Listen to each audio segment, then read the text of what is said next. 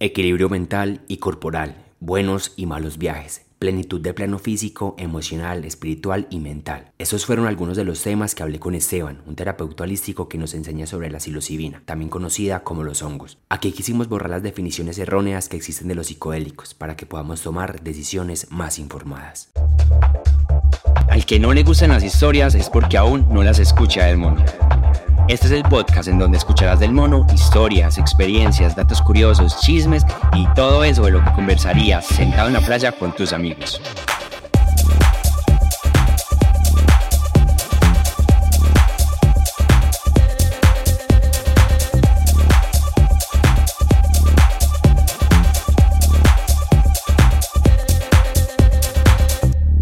Buenas, buenas, bienvenidos a este nuevo episodio de Lo Escuché del Mono. Y como les había prometido, vamos a tener temas muy interesantes. Y el tema de hoy, además de ser muy interesante, es muy controversial. Hoy vamos a hablar de las medicinas de la tierra, específicamente de la psilocibina, o como nosotros lo solemos llamar, los hongos. Y para eso tengo un invitado muy especial, es Esteban. Esteban es terapeuta holístico y él nos va a hablar un poquito de, la psilocibina, de las medicinas de la tierra. Esteban, bienvenido a este episodio, gracias por aceptar la invitación. Eh, empieza contándonos eh, quién eres, qué es la terapia holística, qué son las medicinas de la tierra. Ok, Danilo, pues primero que todo, pues agradecerte por tu invitación a este programa, agradeciendo a las personas que se están tomando el tiempo para, para poder verlo y nutrirse de todo este contenido tan maravilloso. Y bueno, como lo dijiste, pues me dedico a hacer terapias holísticas. El término holístico habla de considerar al ser humano como un todo, no solo, como, no solo como la suma de sus partes, no solo su mente, su cuerpo, sino como un todo, y desde allí abordar pues todos los temas que nos convienen, sobre todo pues desde, desde ese reconocernos como un ser infinito, ilimitado, divino, más allá de lo que nuestras creencias, nuestra historia, el libreto que nos han dado pueda determinar. Entonces desde ahí poder conectar con esa grandeza y con todo ese poder. Y a raíz de eso, pues he decidido conectar con las medicinas de la tierra porque precisamente nos ayuda a quitar todos esos velos, todos esos bloqueos que tenemos en la mente que no nos permite ver más allá y es algo que es inefable. O sea, tú conectas con las medicinas de la tierra y no hay de otra más que entrar en ese viaje profundo y reconocerte y ser honesto contigo mismo. ¿Y qué son las medicinas de la tierra? ¿Cuáles son las medicinas de la tierra? Bueno, digamos que se habla de medicinas de la tierra, de aquellas que nos permiten hacer un proceso de sanación, por eso el término de medicina. Nos permite hacer un proceso de reconexión con ese yo, que también tienen diferentes nombres, como por ejemplo los enteógenos, que lo que traduce es enteo, o sea, en Dios, en conexión con Dios, con el Dios que soy. Y desde ahí, y, y desde ese ser superior que soy, poder traerlo a este cuerpo físico y ahí no hay dolencia, ahí no hay trauma, ahí no hay bloqueo, ahí todo se manifiesta de una forma mágica. Entonces hay medicinas de la tierra que podemos considerar como enteógenos, como psicodélicos. El término psicodelia significa la manifestación de la mente a una mayor capacidad. Y están otras medicinas que aunque no son psicodélicos por sus composiciones pues, y por su energía, tienden a ayudarnos mucho en todos estos procesos de conexión. Entre esos está por ejemplo el tabaco, una aquí en Colombia que se ha conocido desde su luz como desde su sombra como lo es la hoja de coca hay otras medicinas que, que tienen compuestos muy similares a, por ejemplo, los hongos, que es la mescalina. Eh, viene de un cactus eh, que en el sur es de un cactus que se llama San Pedro, Aguacoya, Aguachuma. En el sur se conoce como el peyote. Bueno, hay una gran cantidad de medicinas que nos pueden ayudar. Bueno, yo quiero que hablemos un poquito de los psicodélicos, específicamente de la psilocibina, de lo que nosotros solemos llamar los hongos. Cuéntame, no sé, hablemos de los tabús que hay alrededor de ese tema, de, del consumo en general que eh, genera pues como que un montón de mitos alrededor de, de, este tema. Bueno, los hongos al igual que sustancias como el LSD, el MDMA, pues viene de, toda una trayectoria que desde los años 60, 70 empezaron a salir a la luz con todo su poder terapéutico, pero al, que al generarnos estados expandidos y alterados de conciencia, pues digamos que se empieza a salir del laboratorio y empieza las personas a, a tomarlo desde una connotación más recreativa, voy a hablar desde el tema recreativo como desde la fiesta, como desde otros aspectos más allá del terapéutico, pues porque realmente recreativo es donde nos vamos a recrear, entonces de por sí pues la sustancia es algo recreativa.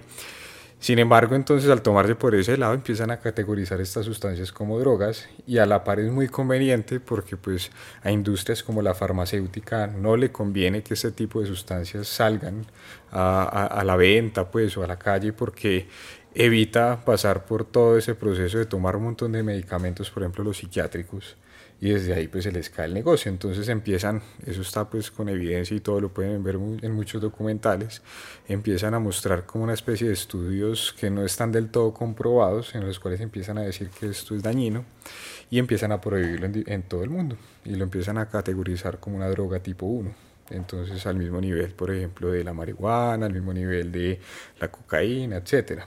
Sin embargo, ahorita estamos en un boom donde un montón de evidencia científica empieza a salir a la luz y empieza a demostrar todo el poder que tienen estas sustancias. Entonces, en países como en Australia, en algunas partes de Estados Unidos, ya empieza a ser legal. Entonces, el primer tabú en ese orden de ideas es que eso es una droga y que como droga, y por lo que nos decían nuestros abuelos, nuestros padres, es algo malo y es algo que nos va a dañar la vida y que nos va a volver desechables. ¿Cierto? Hay un segundo tabú que me encanta porque eh, siempre sale eh, a la luz cuando hacemos este tipo de procesos y es el de me voy a quedar en el viaje. Ese es clásico. O como dicen por ahí, me voy a quedar eh, un guiso. me voy a quedar un guiso, me voy a quedar en el viaje. yo conozco a alguien que lo hizo y se quedó en el viaje. Entonces, bueno, hay que entender que la persona que se quedó en el viaje pues, tiene que ver con muchos factores. Por un lado, no tenía claro cuál era una dosis prudente para hacer un proceso de conexión interior. Segundo, lo más seguro es que tenía ya una predisposición a un cuadro psicótico o esquizofrenia y o tomaba medicamento psiquiátrico y no se asesoró y no preguntó y lo vio como una droga y ahí es donde empieza a haber todo un proceso interno que nos hace que haya un daño cerebral o que nos quedemos como en cierto estado alterado de conciencia. Pero de por sí, desde el poder de los hongos, a ver, yo recomiendo y le, y, le deseo lo más profundo de mi ser a las personas que ojalá se queden en el viaje, pero en el buen sentido. En un buen viaje. Porque es que esta medicina, así en el momento en que nos conectemos con los honguitos, puede que no sea el mejor viaje porque nos lleva a transitar muchas emociones profundas. Así en ese momento no haya sido tan bonito, pero sí nos va a cambiar la perspectiva de la vida, nos va a ayudar a ver muchas otras cosas. De hecho, eh, una toma de honguitos con una macrodosis puede equivaler a varios años de terapia tradicional. Entonces, si nos quedamos en ese viaje de conciencia y de conexión, mejor dicho, todo bien. Y si todo el mundo lo hace, este mundo cambiaría bastante. ¿Cuál es la diferencia, ahora que lo mencionabas, de consumirlos de manera recreativa versus consumirlo de manera terapéutica? Ok, bueno, pues primero que todo, bueno, aquí han venido muchas personas que lo han hecho de manera recreativa y, de manera en forma de ritual, en forma ceremonial o de, o de forma terapéutica. Siempre hablan de que es completamente diferente la, la experiencia, aunque igual el hongo tiene algo particular, es que así lo hagas de forma recreativa, te va a sanar. Seguramente no va a ser una experiencia controlada, no va a ser en un espacio seguro, íntimo, donde puedas expresar todo lo que aflora, porque muchas veces las personas se pueden mal viajar, porque están en una fiesta como en el hongo, el hongo empieza a exponer un montón de situaciones internas que no sabes cómo manejar o cómo dirigir. Y que de pronto no es el contexto. Exacto, y no estás en el contexto adecuado y entonces va a ser un mal viaje. Pero si estás en un entorno en el cual eh, sabes que todo lo que vaya a aflorar es perfecto, que es parte de la sanación, que te van a ayudar a darle un cierre o a perdonar o a sanar todo eso que está aflorando ahí, es muy diferente. Entonces digamos que parte desde ahí. Pero igual los honguitos tienen algo muy lindo y es que nos ayudan a, a conectar con la vida de una forma diferente. De hecho, es muy común que escuchen hablar de los honguitos como que los llamen los niños santos. Los niños santos. Los niños santos porque nos ayudan a conectar con nuestra inocencia, nuestra pureza, con esa parte de nosotros que es como un niño. Qué bonito, mira, me dice.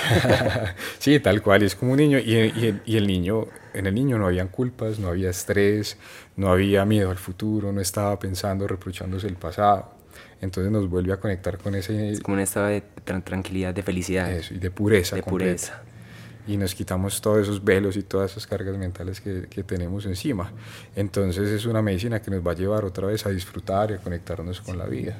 Hay personas que lo, les pasa desde la primera, o sea, el proceso es inmediato, hay otros que primero tienen que hacer ese proceso de sanación, donde implica atravesar cierta incomodidad, pues tenemos tristeza guardada, acumulada, pues primero vamos a, a, permitirla porque la hemos estado negando, reprimiendo, la permitimos que salga y después de que salga toda esa tristeza, ahí sí después llega todo ese proceso tan bonito de conexión con la vida. Y a la hora de consumirlos, eh, hay efectos secundarios a los que debemos estar pues como que dispuestos o preparados.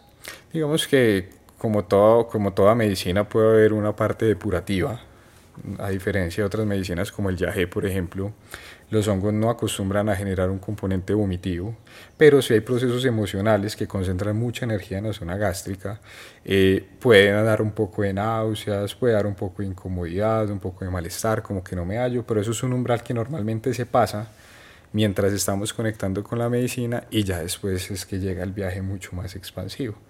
Pero en la medida que uno va aprendiendo cómo hacerlo, cómo gestionar la energía en esos espacios, en esos momentos, todo va a fluir de una manera muy bonita. Esteban, ¿y quiénes sí y quiénes definitivamente no deberían consumir esta clase de... Bueno, voy a empezar por quienes no. Quienes no, quienes tomen ciertos medicamentos psiquiátricos, antidepresivos, para la ansiedad, porque lo que sucede es que estos medicamentos pueden inhibir la recaptación de serotonina en el cerebro. El, los honguitos se desfosforizan en el hígado transformándose en psilocina, lo cual es una sustancia muy similar a la serotonina, entonces va a haber un subidón de serotonina. Si encima tengo los medicamentos psiquiátricos, se puede presentar algo que se llama un síndrome serotoninérgico.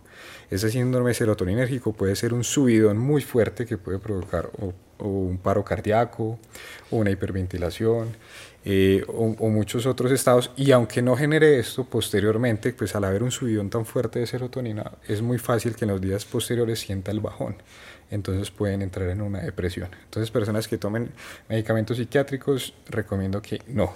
Pero, eso sí, si se asesoran bien, pueden hacer un desmonte de los medicamentos psiquiátricos, empezar con unas dosis más pequeñas. Uno puede tomarse esto en macrodosis o en microdosis, la idea de la microdosis es que no te lleve a un estado tan expandido de conciencia como una macrodosis y lo que haces es un tratamiento donde te tomas unas cápsulas eh, dependiendo del protocolo que uses. Por ejemplo, hay uno que es tomándosela eh, un día y descansando dos, te la tomas por tres meses. Hay otro que es tomándosela cuatro días seguidos, descansando tres porque es muy importante que el cerebro tenga descanso y ahí se puede incluso reemplazar el medicamento psiquiátrico. De hecho, la psilocibina está avalada por la Organización Mundial de la Salud como el, el tratamiento más efectivo para la depresión y la ansiedad. Pero si estoy tomando el medicamento, por nada del mundo. ¿Quiénes más no?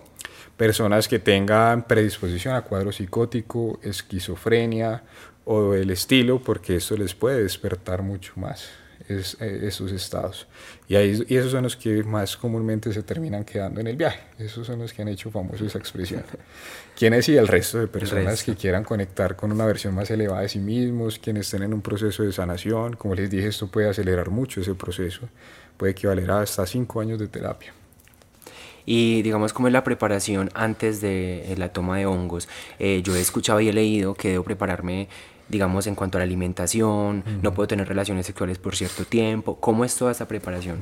Bueno, eso depende mucho desde la perspectiva en que se vaya a vivir. Digamos, desde un ambiente más científico, la preparación va muy en tener el cuerpo muy liviano, en no eh, en tener toda la energía disponible. Desde una perspectiva más energética, más holística, digamos que es muy recomendable, por ejemplo, el tema de no tener relaciones sexuales, porque, por ejemplo, los hombres al tener una eyaculación, la cantidad de energía que invierten puede equivaler a correr una maratón de, de, 100, de, de 100 kilómetros, si mal no estoy. Entonces, toda esa energía no se va a disponer para el proceso. Eh, la ingesta de carne, carnes rojas especialmente, al menos unos días antes. ¿Por qué? Porque la carne tiene una alta, alta cantidad de carbono, lo cual densifica mucho el cuerpo y aquí necesitamos que el cuerpo esté lo más liviano posible para poder conectar con esos planos superiores de conciencia, sobre todo quienes, van a, quienes buscan una experiencia de mayor conexión espiritual. Normalmente yo recomiendo que haya un ayuno el día que se va a ingestar los hongos porque eh, nosotros normalmente con la comida tapamos muchas emociones, nosotros comemos más de lo que necesitamos y entonces evadimos a través de los alimentos. Y si no comemos, pues no sé si te ha pasado que que cuando no comes sale la rabia, sale la ira, la frustración. Normalmente salen esas emociones que queremos que estén a flor de piel para poderlas transitar, para poderlas trabajar. Que llenamos con comida. Exacto, entonces si estamos en ayuno, esas emociones van a estar ahí a flor de piel y vamos a poder hacer una mayor como gestión de esas emociones, una mayor sanación. ¿Y cómo son las ceremonias eh, a la hora de hacer la toma de hongos? O sea, ¿tú cómo las, las preparas? ¿Cómo se viven? Bueno, eh, cada persona tiene su formato, cada persona se conecta con diferentes formas, con diferentes estructuras. Yo soy una persona que a mí me gusta conocer esta medicina desde su profundidad y es que son los niños santos. Entonces a los niños primero les gusta más el día que la noche pero igual hay personas que hacen estos encuentros de la noche y les va perfectamente bien, desde la forma en como yo conecto. Entonces me gusta tener la energía del sol, por un lado. Por otro lado, me gusta que, que aunque tenga un orden y tenga una estructura, también dejar cierto espacio para que las personas puedan sentir y hacer lo que en ese momento eh, les genere mayor bienestar. Entonces, normalmente partimos de un proceso de preparación a través de, de, una apertura energética, unos ejercicios de respiración, una siembra de intención que va a guiar y va a direccionar la energía durante todo el espacio. Nos vamos a conectar con otras medicinas como lo son el mambe y el ambil, que es una medicina muy del Amazonas, que lo que ayuda es a endulzar nuestro pensamiento y nuestra palabra para poder también conectarnos con el grupo, que para mí es muy importante que cada uno comience eh, contando el por qué está ahí, cuál es su propósito. Ah, bueno, es otra cosa, se hace en grupo, no se hace individual. Yo los hago en grupo preferiblemente, no grupos muy grandes para que haya intimidad, para que haya contención, pero tampoco de a uno solo, porque el trabajo en grupo es mucho más profundo desde mi perspectiva, porque normalmente lo hago máximo de siete personas y a veces hay una persona que llora y ese que llora llora por todos. Porque alguien y, recomiendas que sean, digamos, como que si yo decido hacerlo, eh, que esté sin alguien que conozca ahí o que seamos conocidos todos. Depende del proceso que lleve cada persona. A veces vienen parejas, vienen familias y como hay tanto tanto apego, tanta responsabilidad por el otro, dejan de vivir su propio proceso por estar pendiente del, de la pareja, de la mamá, del hermano. Entonces, si van a hacerlo con conocidos, que tengan claro que cada uno va a vivir su propio proceso. Sí. ¿Cierto? Eh, y por eso recomiendo también grupos pequeños, porque van a aflorar muchas emociones, que las personas sean conscientes de que eso va a pasar. No quiere decir que si alguien está llorando es porque algo está mal, sino que sencillamente está aflorando esa emoción que está allí guardada. Y para eso eh, está toda esa preparación previa, donde llevamos a las personas a que entren en un nivel de mucha aceptación y saber que es un viaje hacia adentro. Porque tú te puedes comer un honguito en un bosque, en, en una cascada y es algo muy fácil, pero en un espacio terapéutico la mirada interior es clave. Por lo cual normalmente compartimos unos tapaojos donde la primera parte del encuentro con los honguitos vamos a estar en esa mirada hacia adentro. Ya la segunda parte sí podemos salir, conectar con la naturaleza, pero primero hacia adentro, a reconocer esa belleza interior. Y nos gusta acompañarlo mucho de música. Inicialmente, bueno, primero silencio, porque en la parte inicial muchos pensamientos empiezan a aflorar eh, porque hay un incremento en la actividad mental. Entonces la idea es que observemos esos pensamientos en los que normalmente estamos allí como enfrascados en la vida. Después empezamos a hacer un baño de sonido con cuencos, tambores y diferentes instrumentos para que empiecen a estimular cierta memoria auditiva del cuerpo y empiecen a aflorar ciertos estados del ser. Entonces normalmente esos sonidos hacen que la chuma, como le llamamos ese estado alterado de conciencia, se incremente y después ponemos unas melodías, una música así sin letra para que nos empiece a llevar, a llevar. Y al final, la última parte lo hacemos con música medicina, que es un género de música consciente cuya letra nos ayuda a sanar, a perdonar y a direccionar como todo lo que aflora en la primera parte. Y ahora que hablas de la música, eh, ¿todos conectamos con la misma música o no todos vamos a conectar con la música de, de esos espacios? Pues eh, digamos que quien viene acá es porque sabe a lo que viene. Normalmente pues sabe que aquí no le vamos a poner electrónica, reggaetón. es una música intencionada, específica, con un propósito de sanar, con un propósito de conectar. Entonces obviamente hay quienes conectan a un nivel más profundo con esta música que otros, pero quien viene sabe que, que es a eso y, y tiende a conectar muy bonito con ello. Después de ese momento de introspección en cada una de estas sesiones de Tomas, eh, hay terapias de seguimiento, hay charlas de seguimiento y cómo vas, cómo va tu tema, sanaste, no sanaste.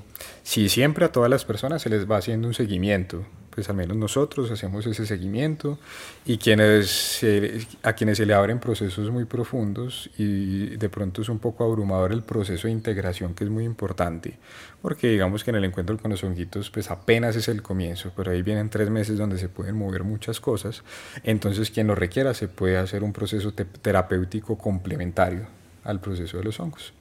Ahorita que hablabas de las emociones cómo ayudan los hongos específicamente a las emociones y digamos que temas de ansiedad, depresión, que son digamos que ahora los trastornos que más estamos viendo eh, actualmente, cómo ayudan directamente, sobre todo las microdosis, que hablabas algo de la microdosis. Sí, las, tanto las micro como las macrodosis ayudan. Bueno, a ver, lo que pasa es que la psilocibina, que es el compuesto activo de los hongos, eh, lo que hace es que empieza a trabajar en una parte de nuestro cerebro que se llama la red neuronal por defecto. Allí es donde están todas las conexiones neuronales que contienen toda la información del yo como ser individual.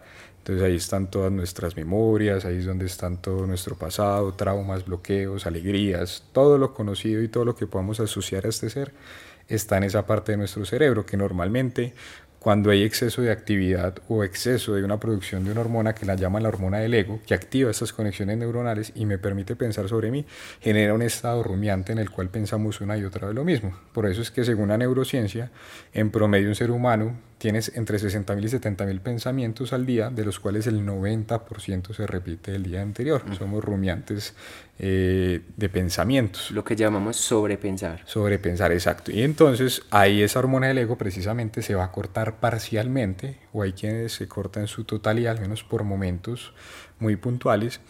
Y al cortarse esta hormona, el cerebro empieza a hacer un escaneo en esa red neuronal por defecto y en esas conexiones neuronales donde hay mecanismos de defensa a través de ciertas emociones o donde hay ciertos bloqueos, traumas, miedos, allí entonces empieza a disolver esas conexiones neuronales y a crear unas nuevas, que eso es lo que se llama neurogénesis. Y por eso es que estos tratamientos pueden equivaler a varios años de terapia, porque esa neurogénesis en una terapia convencional puede durar mucho más digamos que ahí mencionabas algunas razones por las cuales pues, es beneficiosa este tipo de terapia.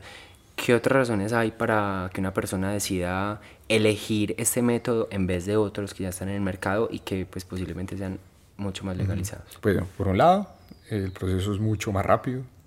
Por otro lado, nos ayuda a conectar con una versión mucho más elevada y expandida de nosotros mismos que, por ejemplo, el medicamento psiquiátrico.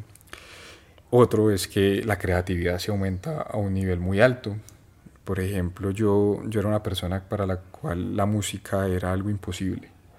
Yo tomé clases chiquito, era negado y después de conectar con la psilocibina dediqué, eh, me dediqué un buen tiempo a aprender la guitarra, aprender a, cantar y algo que, que, para mí era imposible antes, en cuestión de cinco o seis clases ya estaba pudiendo hacer muchas cosas que, pues, saberme más alrededor de cinco canciones en guitarra, entonces ahí es donde uno ve como ya testimonio de lo que implica. Si ustedes se ponen a ver Avatar, Narnia, películas así, la mayoría de quienes escriben esas películas se han conectado con este tipo de sustancias, eh, lo que muestra la gran creatividad. De hecho, muchas de las personas que vienen entienden eso y dicen como, wow, ya entiendo de dónde salen todas esas películas. Eh, los honguitos también nos ayudan como les dije ahorita, conectar con esa inocencia, con esa pureza, con ese ser divino. Por eso los aztecas también le llamaban Teonanaca, que significa carne de los dioses. Esto es como una especie de comunión. Y nos ayudan a conectar con ese ser divino que somos en esencia. Sí. Y aquí tengo una pregunta que yo sé que muchos se la hacen, y sobre todo porque a uno los papás siempre le han dicho, es que quien consuma se vuelve adicto a eso. ¿Son adictivos? ¿No son adictivos? No, son adictivos desde lo biológico. Desde lo no biológico todo es potencialmente adictivo. Una relación de pareja, la comida, eh, un hábito, el ejercicio puede ser adictivo. Desde que yo esté llenando un vacío con algo externo se puede volver adictivo. Eh, pero digamos desde lo biológico no es adictivo porque no estimula la producción de dopamina. Esteban, ¿y existe alguna manera de, de consumirlos mucho mejor? Eh, digamos, además de, de, las terapias que hace y de los espacios, que las personas del día a día, cómo deberían consumirlos si deciden hacerlo? Bueno, por un lado empezar con las microsis es muy bueno porque no nos lleva a un estado tan alterado de conciencia, podemos hacer nuestro día a día normal, es una muy buena forma. Algo que siempre se recomienda es combinar eh, los honguitos con dos de sus grandes aliados, uno de esos es el cacao, porque el cacao estimula la producción de oxitocina, que es la hormona del amor, que es la hormona que producimos cuando tomamos la leche materna y nos hace sentir amados, seguros, entonces nos ayuda a que el proceso sea mucho más amoroso. Y por otro lado el cítrico, hace que esa transformación de la psilocibina en psilocina, que normalmente se da en el hígado, sea mucho más rápido, por lo cual atravesar ese primer umbral que de pronto puede ser un poco incómodo, un poco no tan chévere, sea mucho más rápido o incluso no pasar por ahí y de una vez pasar a la parte bonita. Además de que alcaliniza el estómago, los cítricos alcalinizan y nos ayudan a que haya una mejor absorción de la, de. ¿Cómo podemos diferenciar un buen hongo a un hongo no tan bueno o malo? bueno, la psilocibina se, se, reconoce en los hongos como, al, como es unos visos como azules que se dan más que todo como en el tallo, se ven más que en el, que en el sombrero, aunque el sombrero también tiene psilocibina. Hay unas aplicaciones que se pueden descargar que con tomarle una foto de perfil y, al, y a la parte de abajo del sombrero te dice qué tipo de hongo es. Porque por ejemplo hay un hongo como la manita muscaria, que es el famoso, que es el rojito con punticos blancos, que todo el mundo cree que ese es el más psicodélico de todos y realmente ese no es psicodélico. Antes si se comen un honguito de esos puede, ser, puede generar un proceso de intoxicación muy fuerte y no te va a generar ninguna alucinación. Okay. Y digamos que ahorita mencionabas que definitivamente los hongos no se pueden consumir eh, junto con otros eh, medicamentos psiquiátricos de, para depresión, ansiedad, etc. etcétera. Tampoco se deben consumir, eh, digamos, junto con otro tipo de sustancias psicoactivas, de pronto éxtasis y otras sustancias. Sí, digamos que cuidando el corazón y cuidando el cerebro, que en cada persona todos sus mecanismos biológicos son muy diferentes, es mejor que no. Hay personas que lo hacen, hay personas que durante los hongos fuman marihuana o como lo llamamos en este camino ancestral la Santa María, pero yo personalmente recomiendo que le demos un lugar a cada cosa. Ok, Seban, muchas gracias en serio por este espacio, de verdad que me encantó, amo que hablemos eh, aquí en Lo Escuché del Mono, que hablemos de este tipo de temas porque sé que son muy controversiales. Si quieres déjanos tus redes sociales para que todos los que estén interesados en aprender más, en conocer sobre tus terapias, pues lo hagan y te sigan y en serio, muchas gracias. Ah, bueno, Dani, muchas gracias a ti también por la invitación. Me alegra estar compartiendo con todos ustedes esto que es algo muy mágico y que ahorita estamos en un boom porque estamos redescubriendo esta medicina que siempre ha estado a nuestro alcance. Bueno, para quienes me quieran seguir y conocer un poquito de lo que hago, mi Instagram es Esteban Pulido RPO de Restrepo, Esteban Pulido RPO. Ahí me pueden contactar, conocer mucho sobre mí y sobre los procesos que hago. Muchas gracias Esteban y gracias a quienes nos están viendo y escuchando. Nos, nos vemos y nos escuchamos en un próximo episodio. Chao, chao.